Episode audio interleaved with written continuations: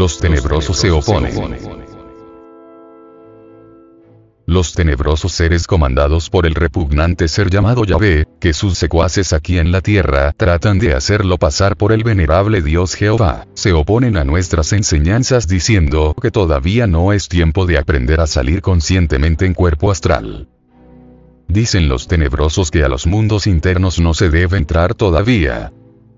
Sostienen los tenebrosos que debemos dominar primero el cuerpo físico.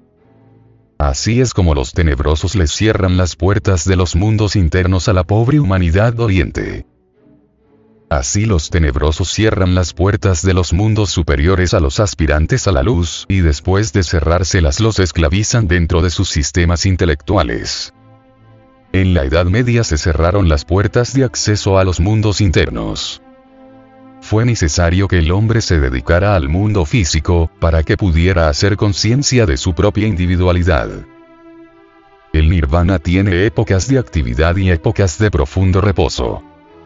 Desde el 19 de febrero del año 1919 a las 3.40 pm, el nirvana entró en actividad y desde entonces la vida evolucionante inició su retorno hacia la gran luz.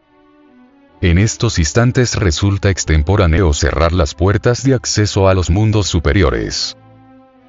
Las jerarquías del nirvana, el reino de los cielos, luchan en estos momentos por hacer regresar a la humanidad hacia los mundos internos. Los señores de Mercurio están enseñando ahora a los seres humanos a salir conscientemente en cuerpo astral. Los tenebrosos se oponen a esta gran ley cósmica, diciendo que salir en cuerpo astral es peligroso. Ellos cometen el delito de oponerse a las jerarquías de Mercurio y cierran las puertas de acceso a los mundos internos a la pobre humanidad oriente. En la edad de Acuario, los actuales momentos, todo ser humano sabrá entrar y salir del cuerpo a voluntad. Los tenebrosos se oponen a la gran ley para esclavizar a las almas dentro de sus sistemas intelectuales.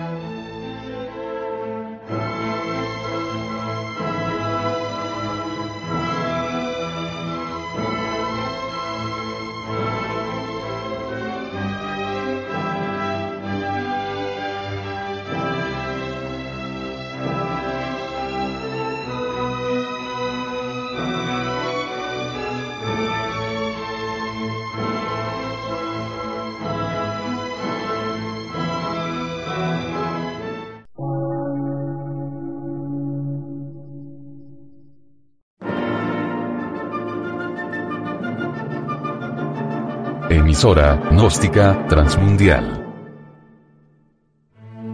Por una nueva civilización y una nueva cultura, sobre la faz de la Tierra.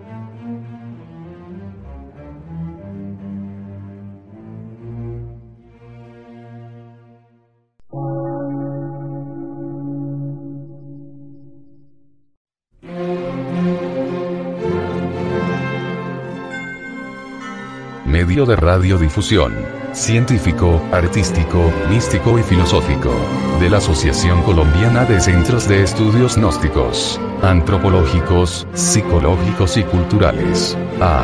C.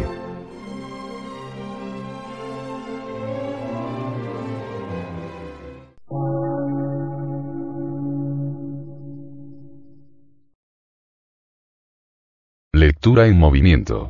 Difusión sin fronteras.